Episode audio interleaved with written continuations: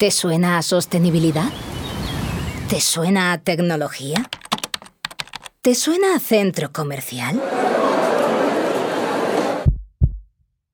El retail lo sientes, lo experimentas, lo vives.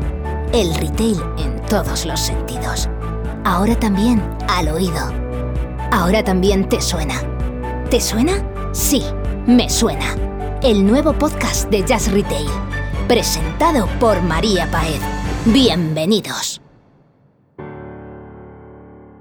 Hola a todos, bienvenidos a Me Suena, el podcast de Jazz Retail, en el que hablamos sobre cosas que nos suenan en retail, pero de las que queremos saber más. Hoy damos la bienvenida a nuestro primer programa.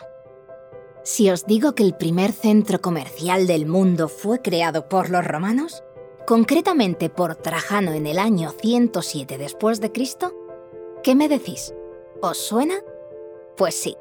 El emperador fue el encargado de mandar crear a su arquitecto favorito, Apolodoro de Damasco, la construcción en Roma de reunir en un espacio cerrado todos los productos en la ladera de una de las siete colinas de la ciudad.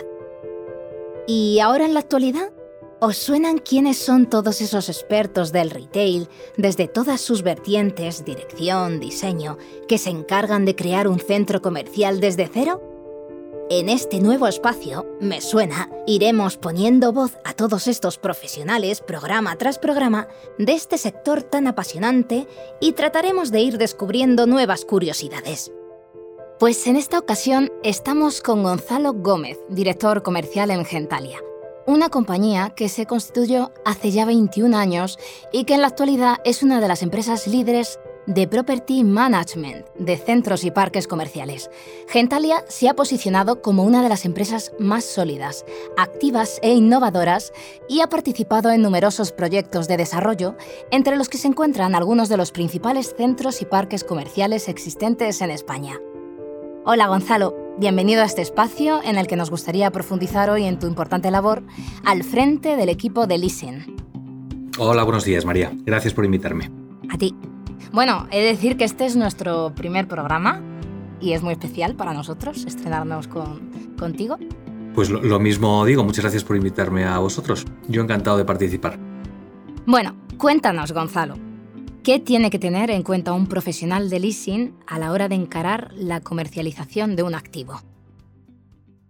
Bueno, yo creo que tiene que tener eh, eh, en cuenta muchas cosas, muchísimas cosas.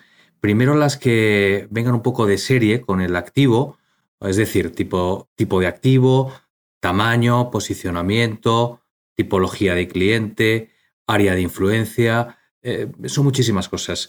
Un parque y un centro comercial, obviamente, por definición, son muy distintos y afrontas la comercialización también de forma pues, muy distinta.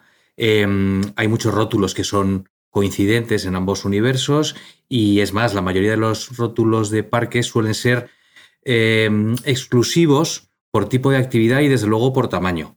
Em, y en cuanto a tamaño, pues eh, el mix comercial, lógicamente, de un centro o de un parque viene eh, eh, tremendamente condicionado por su tamaño. Un centro considerado pequeño o incluso una galería comercial asociada a, una unidad de alimentación o un hipermercado tiene un enfoque y una ambición que normalmente son muy distintos a los que tendría un centro de tamaño mucho más grande.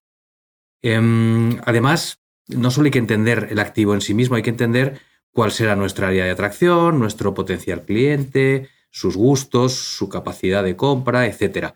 Y el mix comercial en el que trabajemos eh, tiene que ir adecuado a esa, a esa demanda.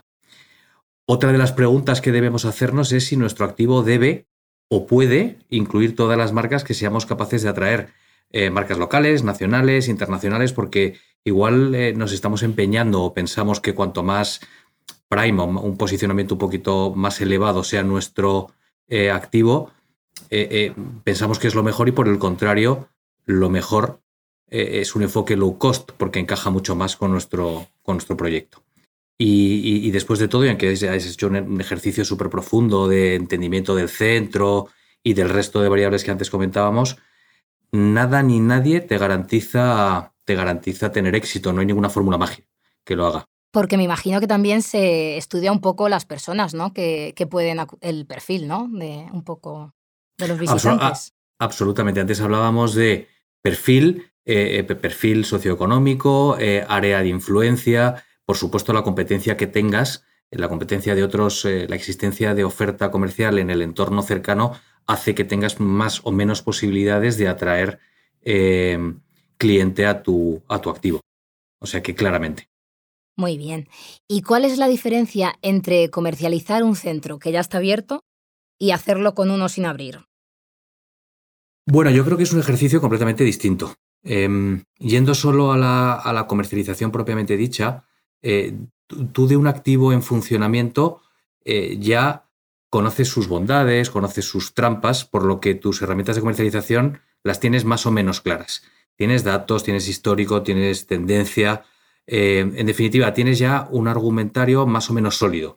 En un proyecto en desarrollo, eh, ese argumentario tienes que crearlo en base a pues, intangibles, a futuribles, o sea, potencial del centro en cuanto a afluencias, poder defender que haya un hueco claro en la plaza para poder desarrollarlo, ser capaz de defender que vas a tener un tenant mix amplio y fuerte. Eh, pero la realidad es que son solo promesas, son solo intenciones, porque nadie tiene la certeza, por muy claro que parezca a priori, de que, de que el proyecto que tú estás poniendo en marcha y estés defendiendo pueda tener éxito. Por ejemplo, tú, ¿con, con cuál disfrutas más? Si te dan a elegir, ¿cuál te dices tú? A ver, eh, los, los. Bueno, eh, en los dos casos. por un lado, en un proyecto en desarrollo tiene, tiene un tipo de maduración eh, previo eh, eh, muy importante y además tiene muchísimos más ángulos probablemente. Y además el equipo de leasing debería participar en áreas de trabajo que no son las suyas, es decir, llevas a cabo un ejercicio un poco más multidisciplinar. Tú empiezas con un ejercicio un poco teórico de rentas basado en un pretest comercial en el que has contrastado el interés de una serie de anclas en el, en el desarrollo del proyecto y luego ese ejercicio se cruza con el, con el análisis de costes asociados al suelo y al desarrollo del proyecto en sí mismo. Y acabas concluyendo si el proyecto vuela o no vuela. Em, bueno, esto evidentemente es mucho más sofisticado de, lo que acabo de contar, ¿no? Y ya cuando tienes visibilidad clara de si el, el, proyecto tiene viabilidad comercial, empiezas a conceptualizar, empiezas a crear los espacios, la distribución de los locales, el tamaño, la morfología de los mismos, bla, bla, bla, bla, bla. Y todo esto va subordinado un poco al, leasing y al tenant mix por el que se ha decidido apostar. Eh, em, en, un, eh, en un centro comercial ya abierto, por supuesto que también debes conocer y monitorizar a tu competencia, conocer a cliente y todo lo que hemos dicho anteriormente, pero claramente la estrategia viene un poco más condicionada por el funcionamiento previo del activo. Entonces, en estos casos, pues hay que identificar eh, las áreas de mejora eh, eh, y buscar la diferenciación con la competencia o, ver si el tamaño del activo lo permite ser el mejor en todas esas áreas, en todas esas áreas, ¿no? Pero, pero es un trabajo un poco distinto, ni mejor ni peor, simplemente distinto. Muy bien. Y de los espacios comerciales con los que has trabajado, ¿cuál te ha supuesto un reto mayor y por qué? Pues probablemente el desarrollo del lago en, en Sevilla. Es un centro comercial de 70.000 metros cuadrados que empezamos a trabajar hace ya eh, pues muchísimos años, en 2015. Eh, y, por qué? Bueno, pues primero por lo que comentábamos hace un momento en relación a los proyectos en, en, promoción, todos los equipos de, trabajo en los que participas y lo determinante que acaba siendo tu, feedback.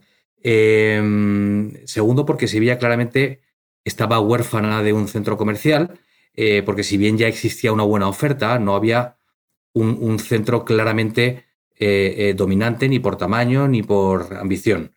Y, por último, yo creo porque suponía una gran responsabilidad siendo el, primer proyecto de, centro comercial, segundo activo comercial después de, de Vidanova Park, de, LAR España Real Estate, la SOCIMI creada por, por Grupo LAR. Aclaro el tema del vehículo porque LAR ya contaba o ya cuenta con una gran trayectoria en el desarrollo de activos comerciales desde hace muchísimos años. En definitiva, proyecto grande, muy grande, eh, inversión altísima, plaza estratégica, vamos, todos los ingredientes para ser un reto, un reto importante. Así lo fue y así lo vivimos.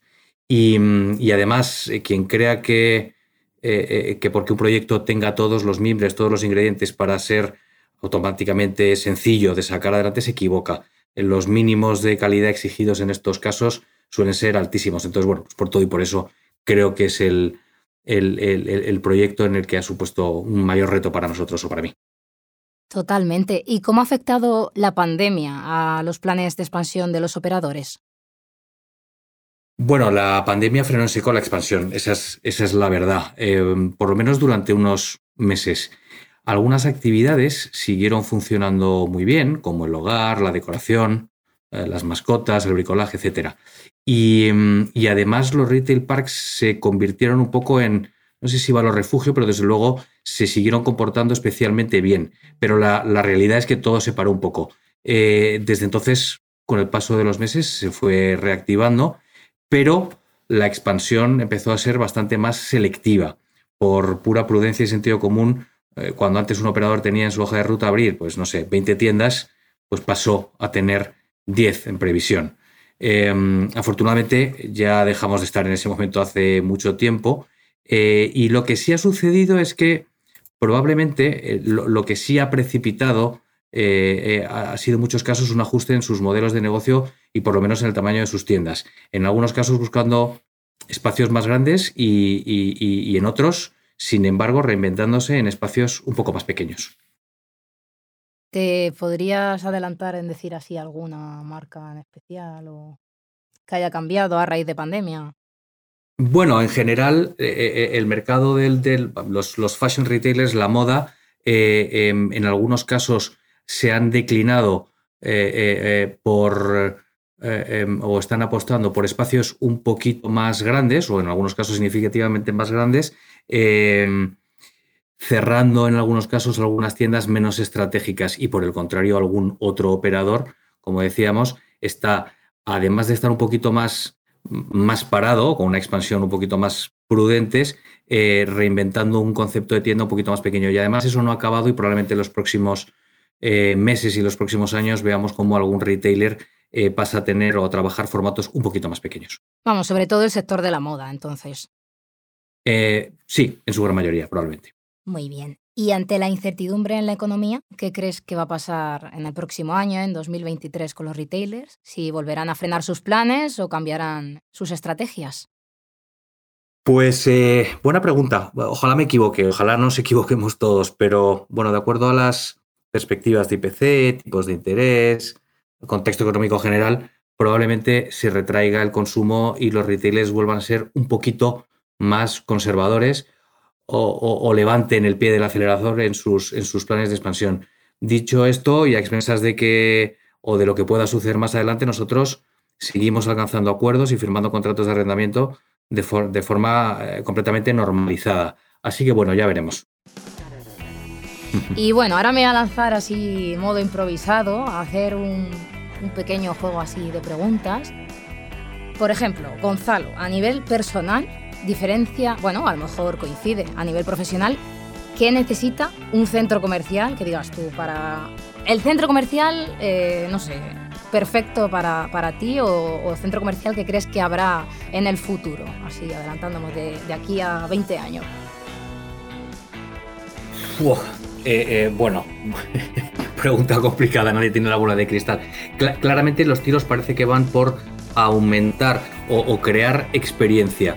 Eh, hablamos muchísimo eh, en los, se está hablando muchísimo en los últimos años de, toda la parte experiencial, de, aumentar el tiempo estancial en los centros, eh, em, de la parte, bueno, de la parte más del sentir, del, customer journey. Y yo creo que por ahí van, van los tiros. Al final a un centro comercial debemos dejar de ir solo para comprar y, y, debemos empezar a hacerlo para pasar más tiempo, para disfrutar, para que ese tiempo sea de más calidad, con un tiempo más prolongado, apostando eh, eh, claramente por un peso específico del ocio y la restauración probablemente más fuerte, y eso ya lo estamos viendo, y eso es tendencia, y yo creo que por ahí deberían ir los tiros.